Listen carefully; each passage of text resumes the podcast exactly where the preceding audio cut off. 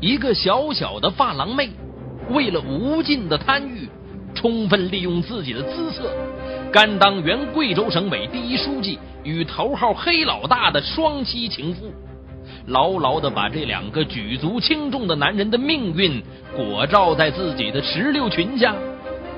在这场疯狂的权色交易当中，石榴裙下的丑恶和罪恶，演绎了一场高官与地痞流氓长达十年的色厉人生，也葬送了一个女人宝贵的青春年华。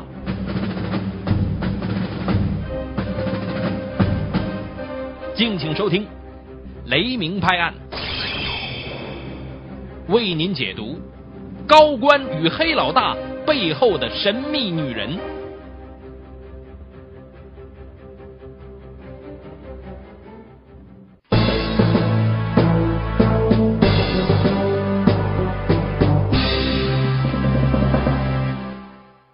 现年三十九岁的郑四妹，一直是个神秘的女人，很少有人知道她的真实姓名，只知道啊。她原来是一家街头发廊的洗头妹，之后呢，来到贵州省委参股的四星级酒店贵州饭店美发厅，成为漂亮迷人的美发师。这对她来说呀，已经够幸运的了。然而啊，她做梦也没想到，奔波多年，命运会再一次向自己伸出橄榄枝。一九九三年六月。原江西省委副书记刘方仁调任贵州省委书记。到任之后，刘方仁和妻子饭后一起来到贵州饭店美发厅，准备修剪一下头发。刘方仁绝对没想到，此行竟让自己从此走上不归路。进了门之后，刘方仁并没太注意这个身着低胸裙子的女人。在给刘方仁洗头的时候啊，郑四妹白皙柔软的手指轻轻的按摩着他的头部，不时的俯下身子问他感觉怎么样。这刘方仁呃微睁双眼，郑四妹薄薄的低胸衣领里面的无限风光便尽收眼底呀。堂堂省委书记不禁是心猿意马。仅隔了一天，他再次来到美发厅洗头。女人的直觉告诉郑四妹，这个高官对自己有意思了。于是，郑四妹在省委书记面前娇柔万分，媚态百出。洗完头，刘方仁忍不住眯着眼睛对郑四妹说了：“哎呀，我还是第一次遇见像你这么温柔漂亮的女子啊！”这郑四妹妩媚的笑着：“哼是吗？”就把那丰满的胸脯啊，就轻贴在他的后背上。哎呦，这省委书记浑身一激灵啊，便沉醉于这撩人的笑容之中，再也不能自拔了。此后，去美发厅成了刘方仁最大的嗜好。但他不知道啊，这个风骚的女人呢，早已经结婚了，而且还有一个秘密情人。这个人呢，就是后来在贵州呼风唤雨，并把自己送上法律十字架的贵州头号黑老大陈林。当时啊，陈林只是皮包公司原贵州通海装饰工程公司的法定代表人。一天晚上，陈林与郑四妹幽会，他惊奇的发现，哎呀，这郑四妹身上穿戴的。竟是他以前只能在时装精品店饱饱眼福的高档服饰。哎呀，这哪来的？他意识到啊，这里面一定有文章。但是他不动声色，照样和郑四妹温存，甚至呢比以往更投入。风平浪静之时，郑四妹把认识刘方仁的事儿不经意的就告诉了他。陈林一听，眼睛发亮啊。抱着郑四妹就一阵狂吻呐！哎呀，宝贝儿啊，怎么你也得给我套住这头大猎物啊！只要你能套住他，以后你要什么我都给你。郑四妹听了装傻，哼，套住他跟你有什么关系呀？我是你的人，你什么意思啊？哼，这陈林呢，紧紧的搂着郑四妹。哎呀，宝贝儿，别装了，我还不知道你吗？一九九四年四月的一个春夜，刘方仁终于和郑四妹突破最后的底线，并一发不可收拾。这个女人像一个强大的磁场，把贵州饭店美发厅成为了省委书记最留恋的温柔之乡。这郑四妹呀，可不是一盏省油的灯啊！要她帮忙，一定不能少了她的好处。陈林深深明白这一点，于是他先后给贵州饭店美发厅投入五万元更新设备。又陆续送给了他一百多万元人民币，并且呢，对他呢是有求必应啊。郑四妹对陈林的疯狂之举心知肚明啊。一天，郑四妹和刘方仁正在一家宾馆幽会，外面就突然响起一片嘈杂声啊啊！据说呢是抓到了嫖客。哎呦，这个事情一出来，让这刘方仁十分扫兴啊，也非常紧张啊。这郑四妹就趁机对他说了。哎呀，你不要慌，我有一个表弟叫陈林，我们的事情他可以帮忙。刘方仁迟疑了一下，但是为了能和郑四妹暗中厮守，他答应了下来，就让这个第三者参与到他们的二人世界。从此啊，陈林不辞辛劳，不断精心的为刘方仁和郑四妹安排优惠场所。渐渐的呀，就取得了刘方仁的信任。这陈林又通过拜年、过生日等方式，先后送给刘方仁十二万元人民币和一点九九万元美金。刘方仁也大笔一挥，很痛快的把一些工程项目就批给了陈林。然而啊，陈林想要的不仅仅是大赚一笔。他要在贵州政界有一席之地，拥有令人敬畏的权利。嘿呦！得知陈林这个贪得无厌的企图之后，郑四妹着实吓了一跳啊！这认为陈林是异想天开呀。但当陈林鬼笑着把一条金项链轻轻的挂到他的脖子上的时候，他一咬牙，看来呀，在关键时候。还得老娘为你献身了。事实上啊，在郑四妹看来，自己那个作为工薪阶层的原配丈夫，既不能给她激情，又不能使她穿金戴银。人生苦短，她要在这场人生的游戏当中，把这双妻情妇的角色嫁接到位。至于男人之间干什么，她不管，她只坐收渔利。有一天呢，陈林和一帮朋友在酒店豪饮，一个朋友就说了：“哎呀，你说现在这办什么事儿都靠拉关系，连我那小孩转学都要给校长送礼。” 这陈林就大笑着说道：“不就是个破校长吗？哎，我打个电话，省委书记都不敢不来，你们信不信？”哼！见众人大笑着，纷纷摇头。陈林随即拿起电话拨了一个神秘号码，又拨打另一个电话，对郑四妹耳语了几句。郑四妹放下手头的活，飞车赶到。不一会儿，一个大家在电视画面上十分熟悉的男人也跨进门来。啊，刘书记！这众人一片惊呼啊！嘿呦，这陈林的名声啊！从此以后，像瘟疫一般神秘而迅速的在贵阳逐渐传开了。后来呀，竟有一些官员神神秘秘的拎着厚礼来找他。你看这事整的，陈林像一根藤，攀着刘方仁这棵参天大树，很快挺进了官场。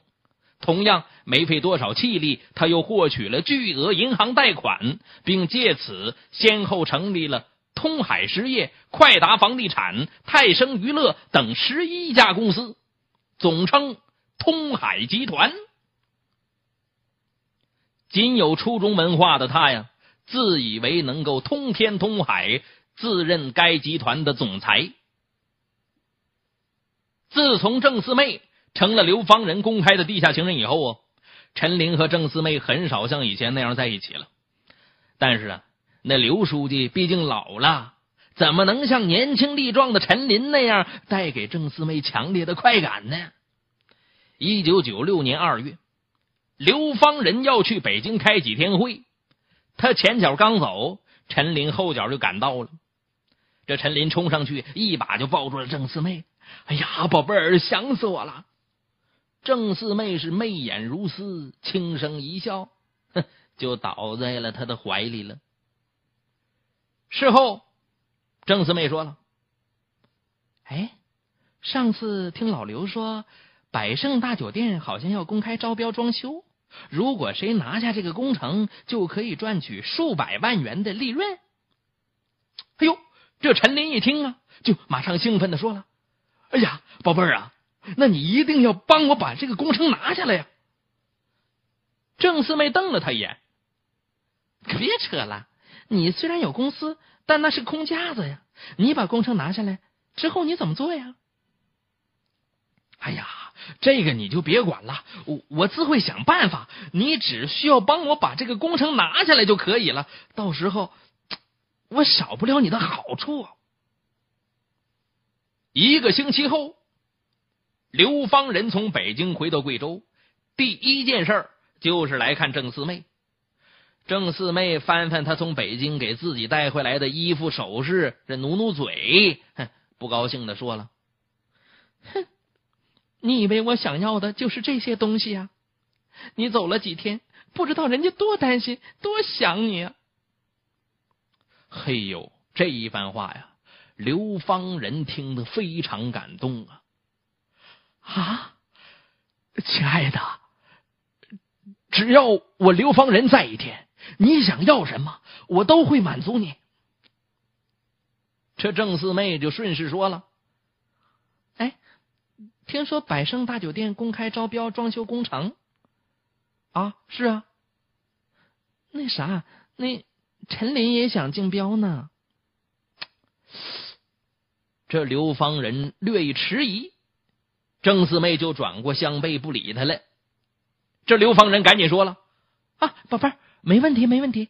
到时候叫陈林请那边的人吃顿饭，我到现场去一下。”陈林在一家四星级酒店备好了酒菜，然后给百盛酒店的总裁打了个电话。那个总裁呀，对陈林是早有耳闻，有一种不好的预感，就推脱。啊，我这边还有事情没处理完，呃，就不来了。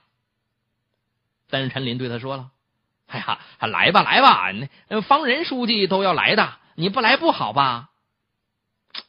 这么一说呀，那个总裁犹豫了一下，不一会儿就赶过来了。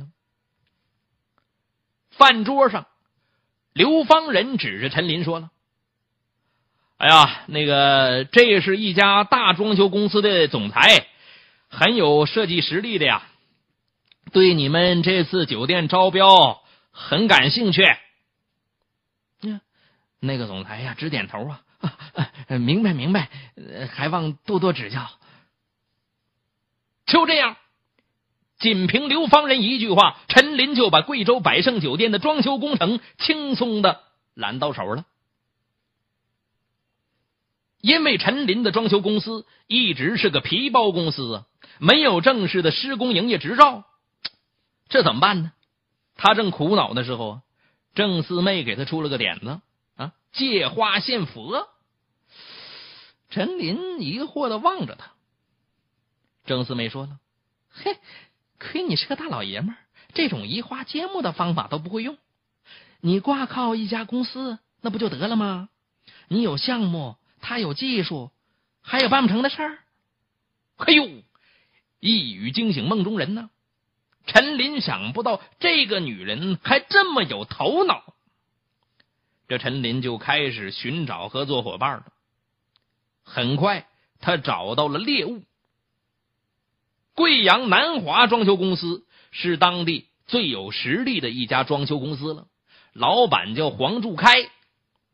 这陈林呢，找到黄柱开了，表明自己愿意同他合伙做这个工程。条件呢，是黄柱开必须把自己公司的营业执照转让给他。这百盛酒店的装修项目啊，毕竟是个大工程啊啊，那是好几百万呢。黄柱开无法不动心的，再三考虑之后，他按照陈林的要求，把自己公司的营业执照以五万元的转让费转让给了陈林。就这样，陈林不仅找到了替自己做事儿的人，还把主动权掌握在了自己的手中。在黄柱开的指导下，工程进展的十分顺利。施工到一半的时候，黄柱开算了算账，工程竣工以后，陈林至少要付给自己各种费用大约七十万元，除去各项开支，这个工程还可以赚几十万。可是工程收尾了，陈林不仅没付给他一分钱，还说他贪污公司的钱，让他把钱给补上。哎呦，辛辛苦苦做了一年，不仅没有拿到钱，还被污蔑贪污了。这黄柱开是有苦难言，非常愤怒啊！他决定向陈林讨个公道。可是啊，黄柱开还没有进一步动作的时候，陈林已经对他下了毒手了。一天晚上，陈林手下一个叫罗孝明的打手啊，带了三四个人。就把黄柱开拖进了一辆小车里面了，用万金油抹了眼睛，用封口胶封了嘴，拖到乡下的一间小屋里，把他打得头破血流，并威逼着黄柱开写了一张吃了回扣愿意退还的保证书。随后，陈林又给郑四妹打电话说：“啊，工程已经结束，只是有点小纠纷。工程是姓黄的做的，他要分钱。”我得想个办法让他分不到这部分钱。得到郑四妹的支持以后啊，陈林以黄柱开是陈林公司的职员为由，称黄柱开侵占公司财产五十三万元，独霸了百盛酒店装潢工程的六百万元利润，把黄柱开告上法庭。因为郑四妹在刘书记面前的活动，最终。黄柱开被判处六年有期徒刑，你看这事整的，哎，就这次工程，陈林赚了数百万元，他自然不敢忘了王母娘娘郑四妹的功劳啊，于是举手奉上几十万块钱现金，聊表孝心。一九九九年九月，陈林过生日，贵州各政府部门的官员呢，都来为他祝贺。其中一个公安局的副局长因为临时有事儿需要去办，便准备提前离开。可当他对陈林说想提前离席的时候，这陈林当场大发雷霆啊！啊，这个副局长只好无奈的就就留下来了，并且呢向陈林道歉。你看这家整的大不大声？公安局副局长都得跟他低三下四的。在陈林的众多情妇当中，有一个姓邱的女子跟陈林来往的同时，又偷偷跟这个公安局副局长的儿子幽会，这让陈林感觉戴了绿帽子了。他先把那女的折磨的死去活来的，又扬言要教训公安局长的儿子。这身边的人就劝他呀：“哎呀，那人家老爸是公安局的头，不好惹，算了吧。”哼，陈林冷笑着。公安局长算个屁呀！我让他下课，他就得下课。接着，他就派人把那个公安局长的儿子拖出来，就毒打了一顿。最后就说了：“哼，我陈林的女人你也敢碰？”陈林的情人遍布贵阳，这郑四妹呀也是早有耳闻了。他心里虽然很不舒服，但最终却想开了。按照人生啊，只不过是一场游戏，在游戏规则内及时行乐才是他的追求。陈林积聚起了超过千万元的资产，可是私欲膨胀的他，为了聚敛更多的钱财，又想出了一条生财之道。怎么的？开夜总会。这陈林呢，找到郑四妹了。想让这郑四妹给夜总会取个名字，这也是暗地里的省委书记夫人呢。郑四妹在房里卯足了劲儿，好不容易才想出金太阳这个名字。哎呀，这陈林一听，哎，好妙啊，寓意深刻呀。在他心里啊，郑四妹是刘方仁的金太阳，而刘方仁就是自己的金太阳，让自己如宝石一样发光啊。金太阳开业的时候，场面宏大，张灯结彩呀！某著名歌星到场献歌，省市各级领导剪彩祝贺，观众围了一层又一层啊！陈林红光满面的穿梭在人群当中，那些平时想和他攀上关系的、想求他办事的人都各怀心事，趁此机会送来红包，各种各样的礼品堆了几间屋子，礼金至少上百万。在那段时间呢，人们谈了郑四妹就谈金太阳，谈了金太阳就谈陈林，谈了陈林又谈刘方仁。大家都想看看神秘的金太阳是什么样的一个场所。但是，金太阳开张以后，里面是什么样子，有些什么活动，有些什么人，一般人很难知道。在刘方仁这把大伞的保护下，金太阳夜总会里明目张胆的进行着卖淫、赌博、贩毒等肮脏的交易。虽然明知金太阳里有这样违法的勾当，但是在金太阳营业期间呢，竟没有一个职能部门敢对金太阳的违法犯罪活动进行调查，更不要说对他做出处理了。而郑四妹对陈林的胡作非为呀。从内心深处十分鄙夷，不是特殊原因呢。他一般不去那个神秘而肮脏的地方，他只想明哲保身，夹裹在两个情人当中，获得肉欲、鲜花和那钞票。可是啊，就在他的第一情人陈林为所欲为，视法律为草芥，金太阳日进斗金的时候，他的保护伞轰然坍塌。二零零三年，郑四妹的第二情人，省委书记刘方仁被双规了。于是，陈林这个从街头小混混发展成为千万富翁，被愤怒的群众私下称之为“贵州地下组织部长”的风云人物，也随着刘方仁的锒铛入狱浮出水面。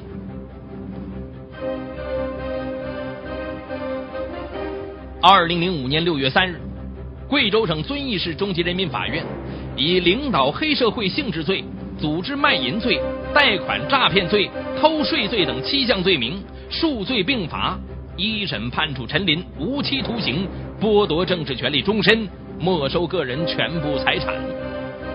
和他一起被威严宣判的。还有这个十多年来一直链接着这两个地位悬殊的男人风韵犹存的郑四妹，面对冰冷的手铐和正义的法庭，这个妖艳的女人不禁泪流满面，嚎啕大哭，只因为她在双妻情妇的舞台上谢幕了，她的梦也幻灭了。国听网整理发布，最新章节请登录网址国听点 co 查询收听。